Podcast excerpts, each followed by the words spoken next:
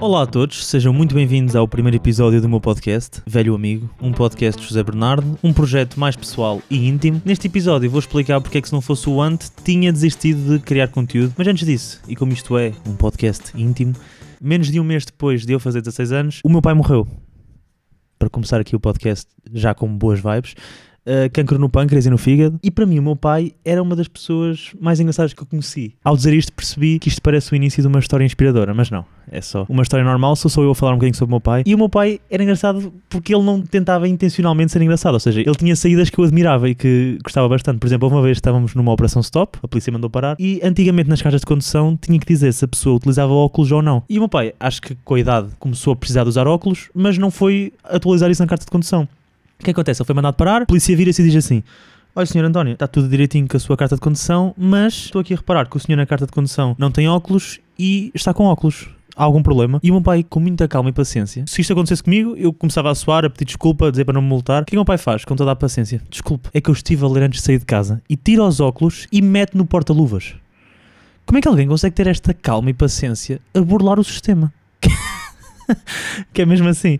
E ele, além de ter esta calma e paciência para as coisas, ele também dava alcunhas às pessoas. Ou seja, ele era aquele famoso gozão nas costas, percebem? E eu tenho uma tia minha, irmã da minha mãe, que passava todos os dias por nós quando o meu pai me estava a levar à escola, a mim e ao meu irmão. E qual é que era a característica dela que o meu pai achava muita piada? Ela, ela, ela era muito gordinha, tinha muito peso, mas depois fez aquelas operações de banda gástrica, ou lá o que é, e perdeu muito peso de um momento para o outro, ou seja, ela ficou com muitas peles. Então o meu pai achou graça dar-lhe uma alcunha que ela nunca na vida poderia saber que aquela alcunha era dela, a escrosa. Então todos os dias de manhã, às 8 da manhã, nós passávamos por ela, ela estava a sair de casa, porque a casa dela ficava no caminho da minha escola e do meu irmão, por menor pormenor importante, eu já tinha idade para perceber que a minha tia não podia sonhar que tinha esta alcunha. O meu irmão não. O meu irmão tinha aquela idade que absorvia só. Então o pai todos os dias estavam já a ir para a escola, olha a escrosa, olha a escrosa. A escrosa hoje mais cedo, a escrosa hoje mais tarde. Ha, ha, ha, ha, ha. Sempre assim, sempre a fazer estes comentários. Até que a família se junta toda num jantar de Natal.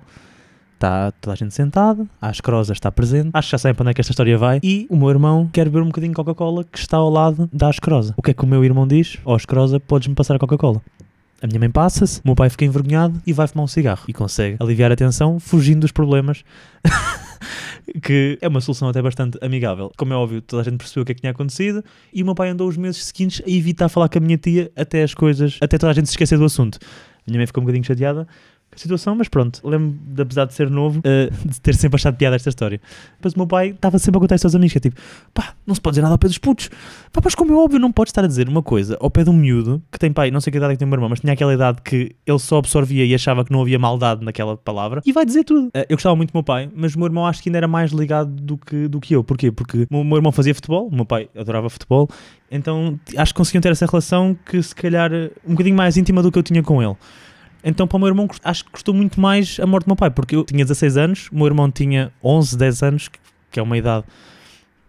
Já, que tu não consegues mesmo bem perceber porquê. Com 16 anos, tu estás naquele limiar de já percebes, é triste, mas consegues perceber o que é que acabou de acontecer. Com 11, 10 anos, acho que não dava bem para ter essa percepção. Então, das histórias mais tristes que eu me recordo depois da morte do meu pai foi dia do pai, na escola, e os miúdos em EV ou EVT costumam fazer assim um projetozinho para oferecer aos pais.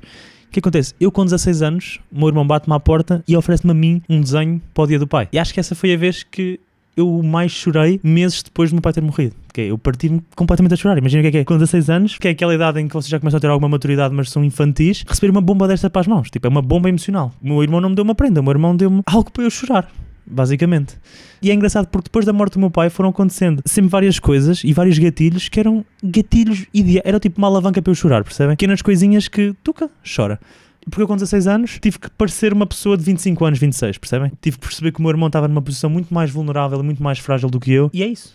Um, agora também para aliviar um bocadinho a atenção. As pessoas às vezes não, sa não sabem mesmo o que dizer, ficam mesmo em pânico quando percebem que morreu um familiar, alguém. Principalmente quando é pai e mãe. Porque quando é avó, apesar de haver muitas pessoas ligadas aos avós, as pessoas percebem mais ou menos que é uma coisa natural da vida. Mas quando um pai ou uma mãe morre, não é algo que as pessoas saibam lidar. Então o que acontecia comigo era, eu às vezes dizia a pessoas que eu conhecia que meu pai tinha morrido e as pessoas ficavam em choque e não sabiam o que dizer, então ficavam tipo completamente congelados a olhar para mim, olhavam para o chão, davam-se os pésamos meio, meio tristes. Uh, e houve uma vez que eu estava. Eu agora já não vou ao cemitério há muito tempo mesmo. Mas no início eu ia mesmo muito ao cemitério, mesmo muito. Então estava lá sentado na campa e há uma vez que vem ter uma senhora que eu não conheço lá nenhum, que já era velha também, por isso não era nenhuma amante do meu pai, a menos que ele gostasse de mulheres mais velhas. Pá, que estupidez, não. Uh, e eu estava lá sentado e uma mulher mais velha vem ter comigo e diz-me: Ai, que desgraça, é o filho? E eu, sim. Eu ouvi dizer que ele tinha morrido de cancro, mas onde é que foi o cancro em concreto?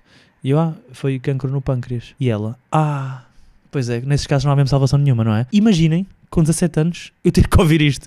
Como é óbvio, era imaturo, 16, 17 anos, mandei a senhora não falar para mim, disse-lhe mesmo, olha, não fala para mim, por favor. Ela, ah, desculpa, não quero ofender, assim, não fala para mim. Hoje compreendo que é uma atitude completamente infantil e de puto, mas sei lá, era o melhor que eu sabia fazer. Mas porquê é que eu estou a contar isto? Porquê é que eu estou a falar sobre a morte do meu pai? Aliás, eu ao longo dos episódios vou desenvolvendo um bocadinho mais este tema. Eu acho que uma coisa que a morte do meu pai mudou em mim foi eu tornei-me uma pessoa mais forçada. Ou seja, eu era muito procrastinador até ao décimo ano, que foi quando meu pai morreu. Eu chumbei no oitavo ano, Uh, sim, chamou no oitavo ano, que ninguém chamou no oitavo ano. Mas não era por ser estúpido, era só por, não era por ser burro, era, pá, era preguiçoso, uh, não fazia assim grande coisa. Tipo, a única coisa, eu já me esforçava minimamente para o judo, mas não era um esforçar de. porque eu faço judo. Ativa era porque eu tinha lá um grande amigo meu, então os dois treinávamos juntos. Foi quase uma coincidência eu naquela altura treinar bem judo, percebem? Não fazia bem nada da minha vida, pá, curtia estar a jogar, era, tinha muito pouco falta de confiança, não acreditava em mim, que ainda é um problema que tenho hoje, mas já sei controlar mais ou menos. Mas depois da morte do meu pai, tornei-me uma pessoa muito mais forçada, tornei-me muito bom aluno depois da morte do meu pai dediquei-me mesmo a sério no judo e aliás, no ano depois do meu pai ter morrido foi quando eu tive mais resultados, porque eu estava a treinar todos os dias que nem um louco. Entrei na faculdade, fui bom aluno na faculdade, tirei boas notas, entrei no mestrado, desisti do mestrado. Uh, agora sim, vou congelar a matrícula, porque acho que já não me está a dar absolutamente nada, mas, mas pronto. O mestrado é constituído por uma parte curricular e a tese de mestrado. E a tese é que faz com que nós sejamos mestres. Então, o que é que eu sou neste momento? Sou pós-graduado porque eu fiz as cadeiras todas e essa parte das cadeiras fiz com muito boas notas. Agora a parte da tese não me está a precisar fazer e eu vou dizer que sou esforçado na vida e agora estou a falar sobre o meu mestrado a dizer que vou desistir dele. Mas calma, eu vou desistir dele porque eu acho que me estou a esforçar bastante no humor agora. Estou a criar conteúdo semanalmente, agora também estou a fazer um podcast, estou a investir bem nisto. Mas qual é que é o problema disto? Parece que é só um autoelogio, mas não, não é, não é só um autoelogio. Eu queria chegar com isto era, eu não consigo conciliar várias coisas na minha vida. Ou seja, eu consigo me esforçar neste momento para isto, criar conteúdo, tudo bem, mas eu não consigo, por exemplo, criar conteúdo, mas não me consigo esforçar tanto em outras áreas da minha vida. Ou seja, acho que cria aqui uma obsessão tão grande quando eu me proponho a fazer uma coisa que não, depois não consigo aplicar noutras coisas. Por exemplo, eu sempre fui um miúdo atlético e neste momento estou com 90 quilos com uma barriguinha, malta. E eu não gosto disto, isto não me deixa satisfeito. Mas eu ando no ginásio e não estou a conseguir manter uma rotina. Não sei, vocês conseguem conciliar várias coisas nas vossas vidas? Se quiserem falar sobre isso, podem me enviar mensagem para o Instagram. Por acaso curti de saber. Não sei se isto acontece com toda a gente, que é não conseguem focar-se em várias coisas na vida, mas eu curtia genuinamente estar a conseguir criar conteúdo, esforçar-me, acordar uma hora mais cedo, ir para o ginásio, estar com um corpo. Não, não preciso estar aqui, estou traçado, com uns grandes abdominais, com um grande corpo, mas ao menos queria estar uh, em forma, percebem? Eu além de, de, criar conteúdo, como é que eu ganho dinheiro? Tenho duas formas, que é eu produzo uma noite de stand-up no Porto, que é o Ferro, que é todas as terças e quartas, e essa é, é, uma das minhas fontes de rendimento, e depois também tenho a produção de eventos desportivos, que não é todo, ou seja, não tenho um trabalho às 9 às 6, mas consigo viver, pronto, não consigo ter assim uma grande vida financeira, mas consigo sobreviver. Mas é isso, pá, se vocês tiverem assim alguma obsessão, pá, enviem mensagem no fundo, gostava de saber como é que vocês conseguem, não preciso saber a vossa vida pessoal, não precisam de expor assim a vossa vida, se não quiserem abrir-se, comigo está tudo bem, também já estou habituado, mas digam, olha, eu consigo conciliar várias coisas da minha vida e digam truques e mecanismos que vocês utilizem para conseguir fazer várias coisas, porque eu não quero pôr o mesmo esforço e dedicação no ginásio que meto no humor e na criação de conteúdo, mas gostava de pôr um bocadinho, ou conseguir pôr um bocadinho, vocês conseguem. É que eu não sei, sou um bocado. Uh, não sei, há uma expressão em inglês que eu não, que eu não sei como é que é, rise or die, não sei, o meu inglês é muito mau, mas acho que é tipo, eu ou, ou ardo ou morro, acho que é assim que significa a expressão. Eu com expressões em inglês é sempre uma coisa. Eu andei, só que me engano à parte, eu tenho um, um Mário Videira, que é o meu amigo e comediante que me ajuda a gravar os vídeos, está sempre a gozar comigo porque eu andei bué tempo a dizer uh, reatable. E depois também, eu sou tão obcecado que tem acontecido uma coisa que eu acho triste, que é amigos meus que eu gosto muito, como não estamos a falar sobre humor ou sobre comédia ou sobre criação de conteúdo, eu aborreço-me com as conversas. Ah, isto é triste, é. Mas vocês costumam se aborrecer muito com os vossos amigos? Ou com as pessoas que vocês gostam?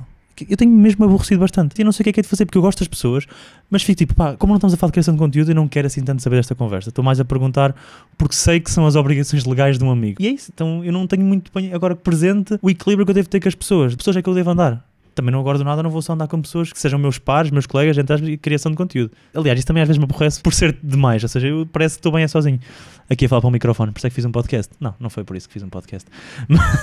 Mas tenho, tenho andado a pensar um bocado sobre isso, que é qual é que é a melhor companhia que nós devemos ter? Devemos andar com pessoas melhores, porque há aquela cena que se costuma dizer popularmente, que é andar sempre com pessoas que sejam melhores do que nós, não é? Mas isso depois também não me parece 100% correto. Porquê? Porque se nós andarmos sempre com pessoas que são melhores do que nós, nós também vamos desmotivar. Eu acho que tem que haver um equilíbrio. Nós temos que andar com pessoas na vida que sejam muito melhores do que nós, para nós conseguirmos ter aquela cena de ah, eu quero alcançar, eu quero alcançar, mas também temos que andar com pessoas que são, entre aspas, isto é um bocado cruel de se dizer, piores para manter aquele equilíbrio, porque senão nós vamos estar sempre naquela luta constante pelo conseguir. Ou seja, nós temos que estar ali no meio, temos que ter pessoas que são muito melhores do que nós e que nós, ok, quero alcançar aquele nível de qualidade e temos que também andar um bocado a, a pessoas que estão piores no sentido de tipo, ok, deixa-me ajudar-te, deixa-me motivar e saber que eu próprio já tenho algum conhecimento para passar. E depois também andar com pessoas que estamos iguais. Estamos, uh... Eu estou a perceber que este pensamento que eu estou a ter tem aqui uma conclusão bastante básica que é, não há nada melhor do que o equilíbrio na vida. Parece um anúncio da Active, é o que eu acabei de dizer. Mas pronto. Uh, bem, antes de explicar porque é que se não fosse o ano eu tinha desistido de criar conteúdo, queria fazer aqui algumas sugestões. Coisas para vocês fazerem esta semana. Culturais, que eu sou assim uma pessoa da cultura. Aliás, meu mestrado era em estudos artísticos, acho que nem sequer cheguei a referir. Vão ver o filme da Ferrari ao cinema. Eu fui e curti bastante. Uh, Adam Driver e Penelope Cruz. Penelope de Cruz ou Penelope Cruz? Não sei. Penelope Cruz, é isso, já. Yeah. Uh, grandes atores, pá. atores lindíssimos, uh, lindos de beleza. Não, o Adam Driver é um bocado feio. Aliás, eu até sempre que olho para a cara do Adam Driver, eu penso: tu tens que ser mesmo bom ator para estar em Hollywood. Tens de ter aqui alguma qualidade, porque essa cara não é nada, pá. O filme é lindo esteticamente e tem aquele ponto que me fascina que sempre, em algum conteúdo, que é ser baseado em algo real. Pode ser só um apontamento de realidade, mas se tiver aquelas palavras a dizer baseado em factos verídicos, já me convenceu. Eu já vou ver o filme. Não sei porquê, mas sempre gostei de coisas assim mais biográficas. De música, se curtirem de hip hop, ando completamente viciado nas músicas do Leo 2745. Uh, para concluir o episódio, agora, porque é que se não fosse o antes eu tinha desistido de criar conteúdo? Eu acho que é muito difícil, no meio da criação de conteúdo no YouTube, principalmente, por exemplo, as plataformas como o TikTok e os, e os, e os Reels dentro do Instagram, uh, são algo que se viraliza de um momento para o outro. Ou seja, tu podes ter um vídeo com muitas visualizações rapidamente, basta ter qualidade. É assim que funcionam os vídeos verticais. Nós estamos ali no explorar, o nosso vídeo pode entrar ali no algoritmo, as pessoas podem gostar e ter logo muitos números. Agora no YouTube pode acontecer um grande vídeo ter 10 visualizações, não é? Ou um vídeo que as pessoas, se chegasse a elas, iriam adorar, porque há outros fatores, como ter um bom título, ter uma boa thumbnail. Então eu acho que se nós não falarmos dos temas no YouTube, de os dramas dos youtubers ou então mesmo atualidade, é mais difícil de crescer. Então foi muito fixe para mim o Ant ter começado a reagir aos meus vídeos, porque deu-me espaço para evoluir muito mais rápido do que seria de esperar que eu evoluísse. Ou seja, motivou-me este passo que eu saltei, estas etapas que eu queimei deram-me muita motivação. Agora, se eu tinha desistido efetivamente, não. Uh, acho que não tinha. Mas curto ver, quando me aparece assim alguém underground, eu vejo sempre o vídeo e vejo sempre o canal para perceber, ok, esta pessoa já faz há muito tempo, está a começar, porque é que ela não tem sucesso ainda? O que é que, porque é que ela não está a evoluir tanto? E tento sempre fazer esse exercício. Um padrão que eu identifico sempre é as pessoas pequenas, passado um tempo, acabam por desistir. Porque é realmente doloroso nós estarmos a fazer conteúdo para o YouTube, vídeos e vídeos e vídeos e nenhum ter resultados. Então acho que as pessoas também acabam por desmotivar e desistir. Ou seja, não tem uma regularidade, ou então tem durante um ano e depois falha. E às vezes, vá, isto é um crescimento exponencial. Ou seja, nós podemos andar muito tempo aqui com poucas views e de um momento para o outro engatarmos num conteúdo que sobe e temos muitas visualizações. Eu próprio no YouTube não tenho muitas visualizações.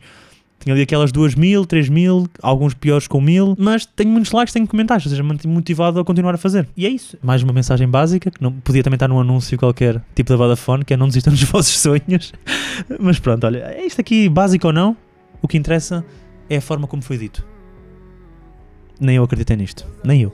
Este podcast vai ser só áudio. Volta e meia vou trazer um convidado e esses episódios eu meto também no YouTube. Uh, espero que tenham gostado. Não se esqueçam de avaliar com 5 estrelas no Spotify ou onde tiverem a ouvir. E até para a semana.